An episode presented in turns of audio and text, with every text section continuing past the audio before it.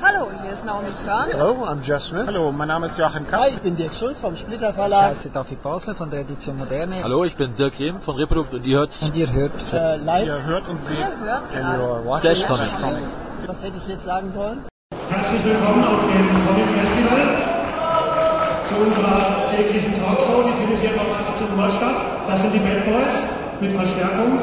Der Alex, der Helmut, der Tino und der Markus an der Posaune, der uns heute, der uns heute die Band etwas verstärkt hat. Und wir haben jetzt eine Talkrunde unter dem Motto äh, fünf, äh, vier Vertreter aus fünf Verlagen. Nee, ich glaube, das war andersrum. Äh, fünf Vertreter aus vier Verlagen. Und dann bitte ich jetzt mal die zwei Vertreter der Edition 52 auf die Bühne. Uwe Gaske und äh, Thomas Schützinger. Genau, da geht's auf. Dann haben wir da hinten noch den Johann Ulrich der Wandfaller. Konfirmations. Der stand in Edition 52. Deshalb habe ich dem die Anreise schon etwas erleichtert. Dann haben wir da hinten den Dirk Rehm von Reprodukt, Dirk, und den Steffen Volkmaß äh, von Panini Comics. Ja, fangen wir mit euch beiden nochmal an. Nimm doch mal ein Mikro in die Hand, Uwe. Hallo? Hallo. Danke. Der gehört ist. Hallo.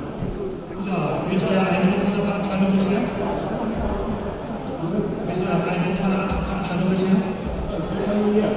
Ja, familiär heißt ja auch klein, also seid ihr zufrieden mit dem Also ich finde, es ist ein sehr freundliches Ding, was hier so von der Lokalität scheint es geeignet zu sein. Wir würden uns etwas wünschen, wenn München eine neue Lokalität findet.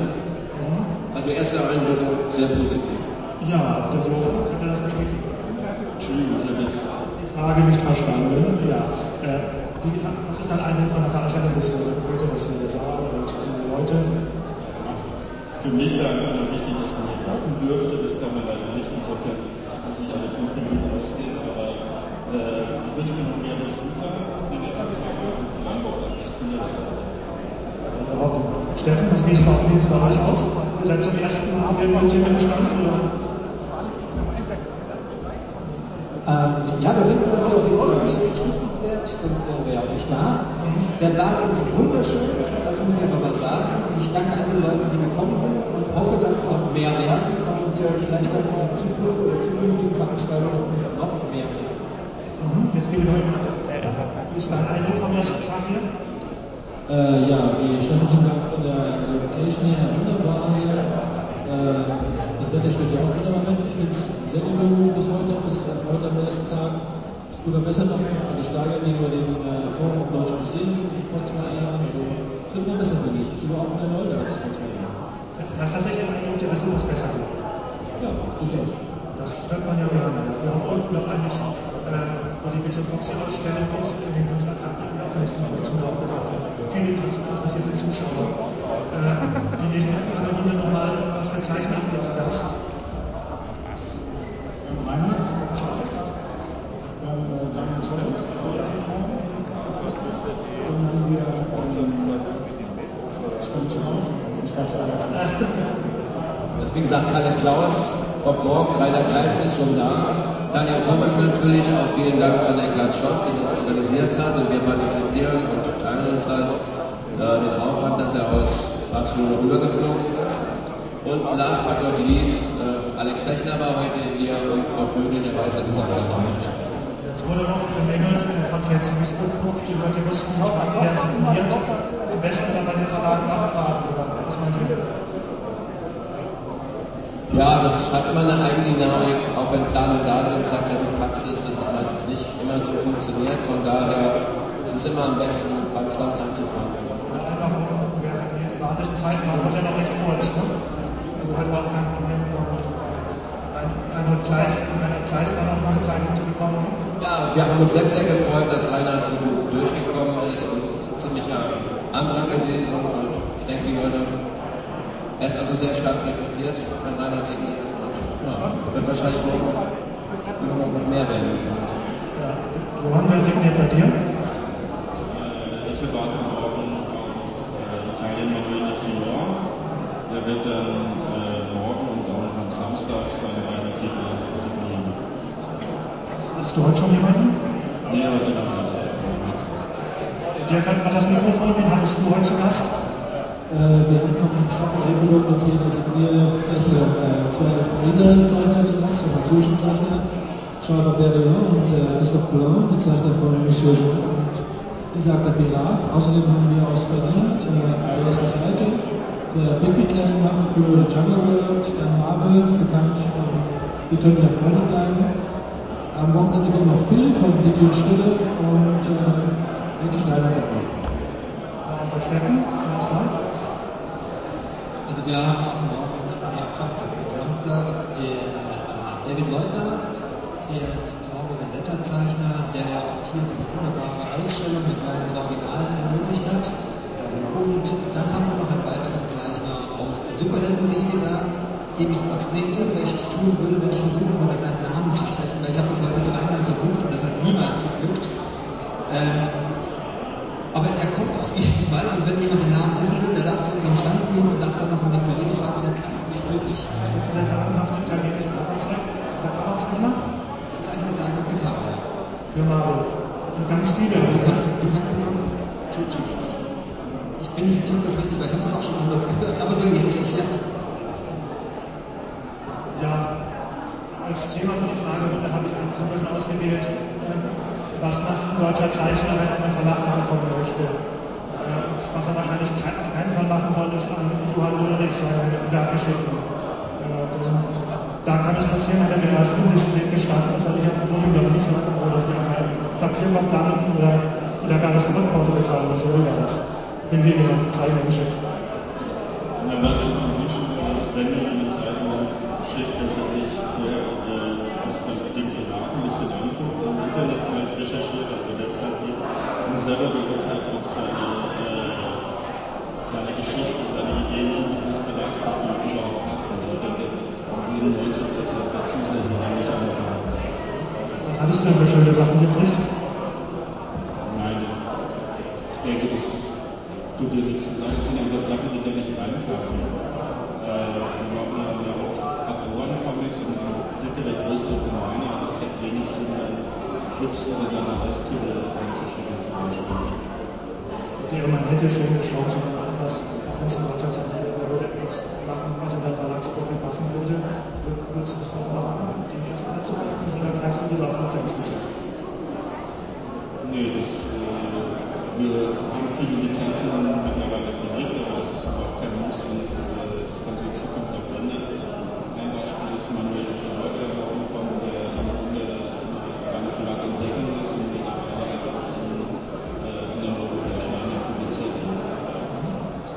Äh, die Edition 52 wäre auf alle Fälle ein Ansprechpartner äh, für einen hoffnungsvollen Comic-Nachwuchszeichner, der Vorschläge hat, der erste Versuche macht. Das, wird sich, das guckt ihr euch an, das beurteilt ihr. Ja, das gucken wir uns an und wir nutzen natürlich auch solche Veranstaltungen, die jüngeren Zeichner zu sichten oder das Programm die Sachen von denen zu sichten und ähm, einen Schein zu machen. Es ist natürlich auch viel Persönliches dabei, ne? also an solcher Funde damit übersteigen, nicht nur das Artwork, sondern auch so äh, ihre Persönlichkeit dahinter. Deswegen finde ich, äh, da kann man auch ganz gut dafür. In der Runde ganz häufig mit Atemrum, die Leute, ist das so laut so? Bis heute, heute war jedenfalls bis jetzt nichts zu. Ist das eher ein Erlangen-Phänomen? War das in München sonst noch nicht so? Ja, es ist wahrscheinlich auch eher Erlangen, weil das irgendwie den größeren Namen hat natürlich und da irgendwie alles hinrudert. Ich denke, das ist äh, das nicht mehr viel für eine Zeichnung. Steffen, wenn zu euch kommen würde mit einer ganz tollen Superhelden-Idee, einer toll ausgebildeten Story mit einem tollen neuen Helden, hättet ihr Chancen? Der hätte das auch keine Chance, weil wir überhaupt nicht die Möglichkeit haben, Superhelden bei uns umsetzen zu lassen. Das sind ja alles Lizenzthemen und die amerikanischen Verlage, DC und Marvel, die haben da sehr, sehr, sehr starken Daumen drauf, wer was bei ihnen macht. Nun ist es ja nicht so, dass europäische Zeichner, also Zeichner aus Deutschland nicht eine Chance hätten, aber es ist sehr schwierig und es geht nur über Amerika. Das heißt, wenn jemand zu uns käme und sagt, hey, das sieht super toll aus, ähm, dann würden wir ihn gegebenenfalls nach Amerika schicken und würde sagen, geh äh, zu San Diego Comic Con, da sind die ganzen großen Verlage da, geh dort zu den Editions und zeig deine Sachen vor und da kann dann der eine oder andere schon mal Glück haben. Also die Möglichkeit gibt es immer nur über uns, ähm, die Superhelden reinzurutschen, ist äh, schlicht und ergreifend möglich. Mhm. Das, das führt gleich zur nächsten Frage. Inwieweit sind Ihre Hefte eigentlich überhaupt dem deutschen Markt angepasst? Wir scheinen ja zeitgleich nahezu identische Aufmachung in Italien oder in Frankreich. Gibt es da Besonderheiten für den deutschen Markt bei den Panini-Produkten? Also es gibt natürlich eine ganze Reihe von Besonderheiten. Äh, zum einen mal von der inhaltlichen Aufmachung her, was jetzt zum Beispiel redaktionelle äh, Begleitzeiten angeht, was teilweise auch Cover angeht. Natürlich äh, nicht zuletzt die Übersetzung, aber Panini profitiert natürlich insbesondere bei den Superhelden davon, dass sie in mehreren Ländern gleichzeitig verlegt werden können. Das erlaubt natürlich ein kostengünstiges Produzieren letzten Endes. Und ähm, deswegen erscheinen die Sachen auch jetzt nicht spezifisch in Deutschland, sondern die sind dann so, dass man sie gut adaptieren kann für alle möglichen Märkte. Aber die deutschen Hefte haben ihre Eigenheiten, ihre Besonderheiten, wie gesagt, angefangen vom Cover bis hin zu den redaktionellen Seiten. Und wenn man über die Superhelden hinausgeht, wir haben ja sehr viele andere Lizenzen, da ist es dann so, dass äh, wir auch Sachen haben, die es nur auf dem deutschen Markt gibt, die äh, einfach in den anderen Ländern nicht unterzubringen sind. Also ganz aktuell natürlich die Sachen in unserer neuen äh, Paperback und Fantasy Schiene. Also wenn wir da die Dungeons and Dragons Sachen angucken, die jetzt aktuell rausgekommen sind, die gibt es nur von Deutschland in und die sind von uns auch ganz speziell für den deutschen Markt gemacht, insbesondere für den Buchhandel. Weil wir nur noch versuchen, im Buchhandel da ein neues äh, Trittbrett zu bekommen und da gezielt gegen diese Sachen und die sind sehr, sehr, sehr spezifisch für den deutschen Markt adaptiert. Dirk nochmal. Wie ist das, ist das bei euch? Wird da viel ungefragt eingesandt? Kriegst du da viele Vorschläge für neue Comicserien? Ja, wir kriegen ständig eigentlich neue Werbung, also Einsender. Aber lieber ist es eigentlich, ist äh, vor Ort auf Messen äh, mit Zeichnern zu sprechen, die Mappenschau zu machen klassischen Sinne, die also ihre Arbeit mit zusammentragen und äh, man kann im persönlichen Gespräch viel besser darauf hinweisen, was die Schwächen sind oder Tipps geben, in welchem Verlag man sich mit dem bestimmten Projekt, was man damit sich fühlt, äh, wenden sollte. Also nicht alle Comics passen natürlich in unser Verlagsprofil, unser Verlagsprogramm. Insofern ist es eigentlich der kürzeste Weg, auf der Messe nur jetzt an der Waffe vorbeizuschauen und darüber zu sprechen. Ähm, wie ist das, wenn ein etwas kleinerer oder mittelständiger Verlag schon in der Zeichner aufbaut? Das ist ja nicht unbedingt gesagt, dass er dem Verlag auch treu bleibt. Ich weiß jetzt auch, ob ich euch jetzt angucke, aber ihr habt da auch schon eine Erfahrung gemacht. Ja, rätselhaft. Aber es ist ja nicht immer garantiert. Man muss ja mal grundlegend für die Branche halt sehen, es, es gibt in der Regel eigentlich keine Künstlerverträge, die also in anderen Kultursystemen durchaus Usus sind, wie zum Beispiel in der Musikindustrie. Von daher macht man was projektweise, was man sinnvollerweise machen sollte, wenn man das dann halt auch Lerneffekte bei uns, wenn man Serien an den Start bringt, sollte man schon halt einen verpflichtenden Vertrag möglicherweise generieren, wenn man das Gefühl hat, das Vertrauen ist nicht so groß. Auf der anderen Seite denke ich mal, dass das Marktvolumen vielleicht auch der deutschen Comic-Industrie in Bezug auf, den Independent-Bereich nicht so groß ist, dass der Grad der Professionalisierung da die Regel ist. Ich denke, dass es eigentlich eher umgekehrt ist, dass das halt eine sehr kleine Community ist, die auch gerade vielleicht auch ihre eigene Syntax jetzt erst entwickelt, also was, was uns angeht. Und von daher haben auch wir Lerneffekte, aber es gibt natürlich auch viele gute Gegenspiele, respektive. Es ist wie letztlich so, dass, dass man kann das auch nicht pauschalisieren. Ja, es gibt ja sicherlich auf den anderen Fall, dass jemand eine Serie mit großen Vertrag startet und dann dauert es ewig, bis da mal der zweite Teil kommt. Oder kommt der einfach raus. Sowas ist ja auch irgendwie ärgerlich, wenn die Leute nicht dabei bleiben.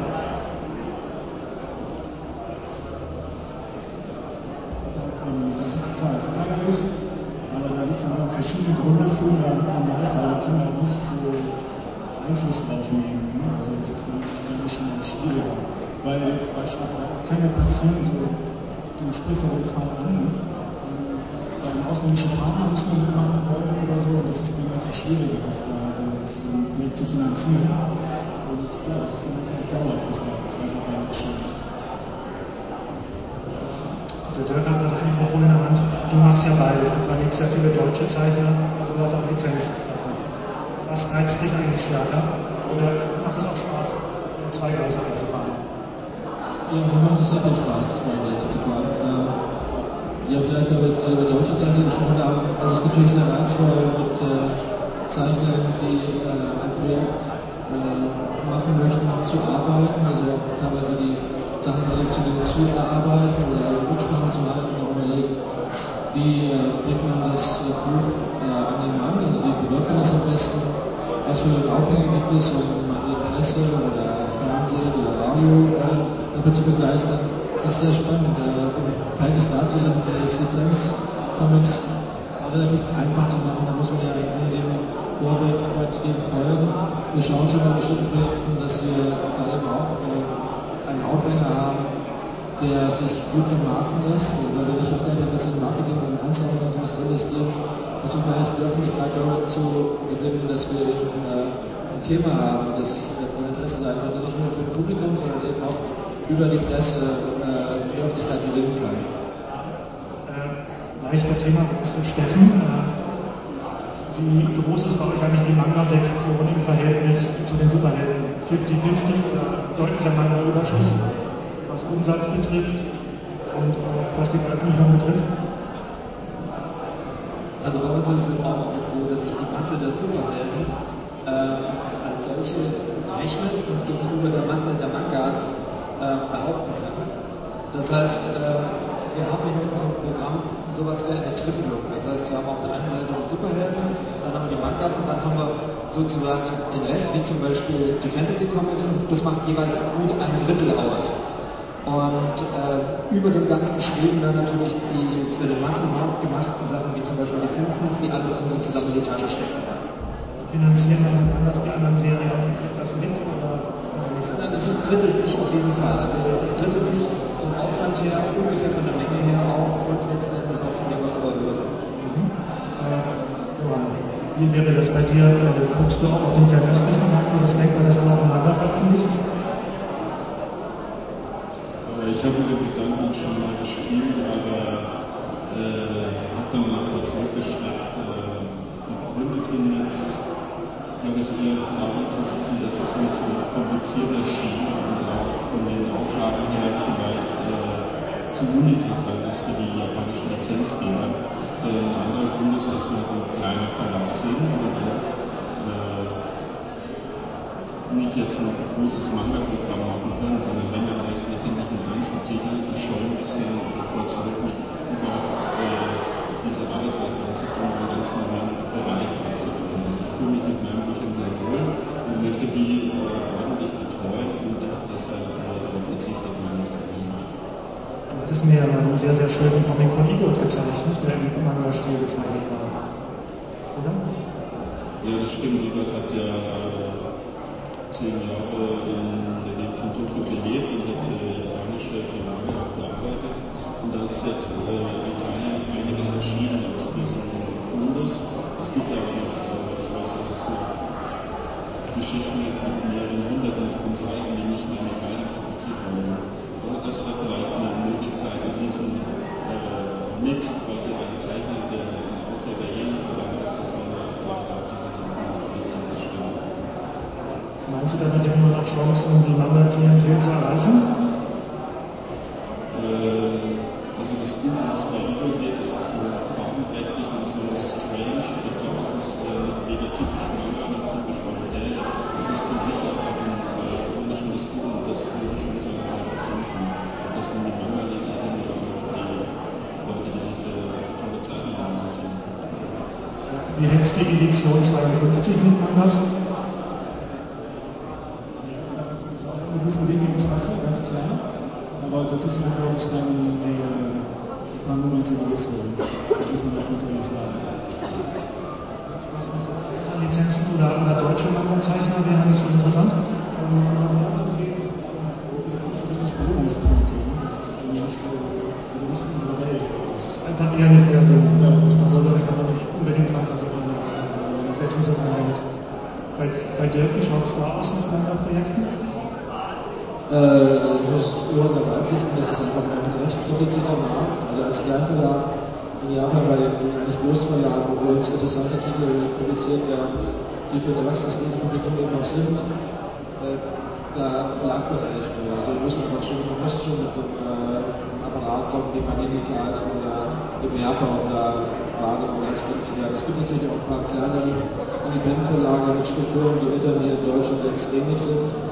Aber äh, so Titel wie Taniguchi zum Beispiel, was jetzt bei Kaiser kommt, was auch bei Leser erschienen ist, und auch in der Schreiber erschienen ist, äh, da sagen die bei Schulterprogramme an die Großverlage, also ihr braucht da nicht kommen, wir fragen erstmal die großen deutschen ob sie es machen möchten, und dann seid ihr vielleicht irgendeine Reihe. Das macht doch nicht Sinn für uns. Aber es gibt in Japan ja auch eine Independent-Szene. Wäre das interessant für dich da reinzustoßen und mal nachzuforschen? Ja, aber es ist äh, letztendlich ein bisschen zu viel im Moment. Also wir den amerikanischen Markt, auch den frankenbergischen Markt und den deutschen Markt und der japanischen noch dazu, wo ich muss so alle äh, Kräfte überfordern. Das sind auch zu viele, zu viele Märkte bei uns, um vernünftig zu arbeiten mit allen Seiten. Ähm, Edition 52, wir hatten etwas darüber gesprochen bei euch am Stand, ähm, dass das bei euch gar nicht üblich ist, dass ein Zeichner, von dem man, von dem man Comic auch erscheint, dass der überhaupt erstmal Geld zieht das Geld nur verkauft dass wir keine Vorschüsse bezahlen wollen. Ja, also im Grunde kann man das eigentlich genauso beschreiben, wie der Heiner das gerade gemacht hat. Auf der anderen Seite sind halt bei uns sehr viele deutsche Künstler, die schon lange bei uns publizieren, die alle gratifiziert worden sind. Zum Teil auch durch sehr erfolgreich und äußerst erfolgreiche von Lizenzen ins Ausland, speziell nach Holland und insbesondere nach Frankreich. Das hat natürlich auch, was wir vorhin angesprochen haben, den Effekt, dass der französische Markt halt so organisiert ist, strukturell, dass halt äh, auch die Fans darauf warten, dass der zweite Band kommt von der Serie.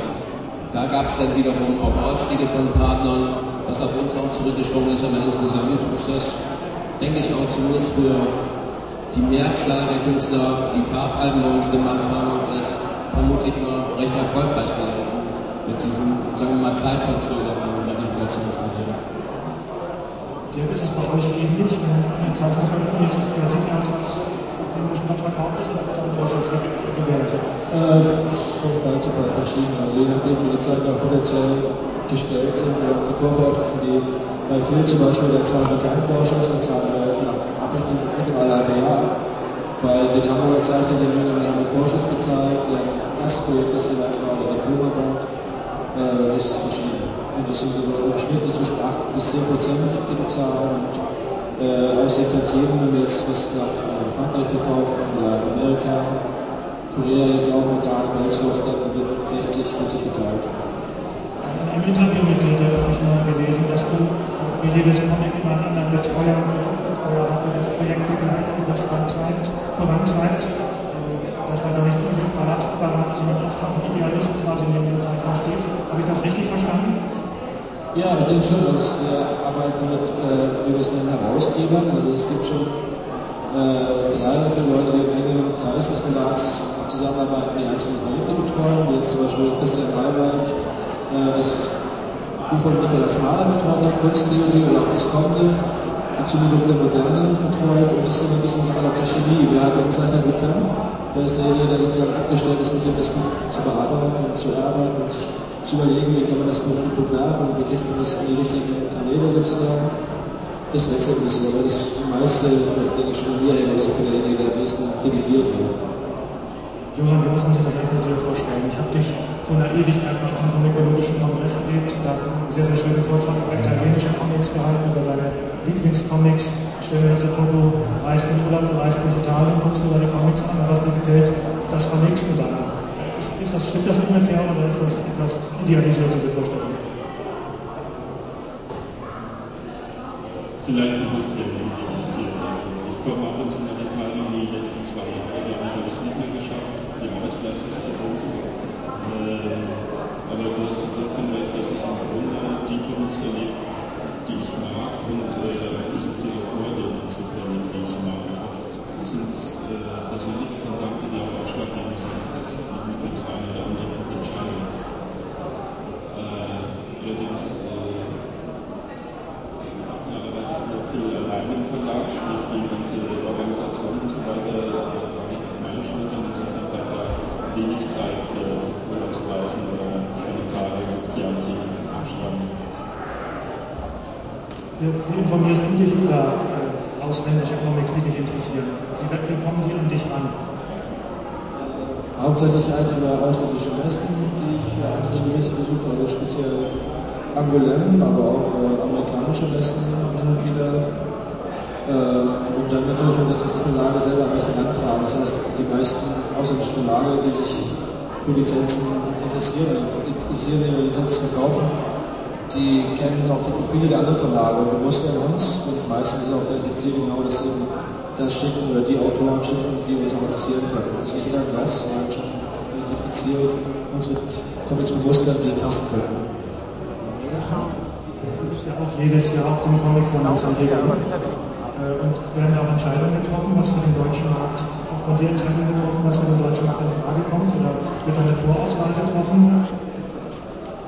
Also auf jeden Fall, der Comic-Con in San Diego, das ist somit das wichtigste Pflaster, um sich vor Ort einen Überblick über den amerikanischen Markt zu verschaffen und um tatsächlich auch mit den Entscheidern dort zusammenzukommen.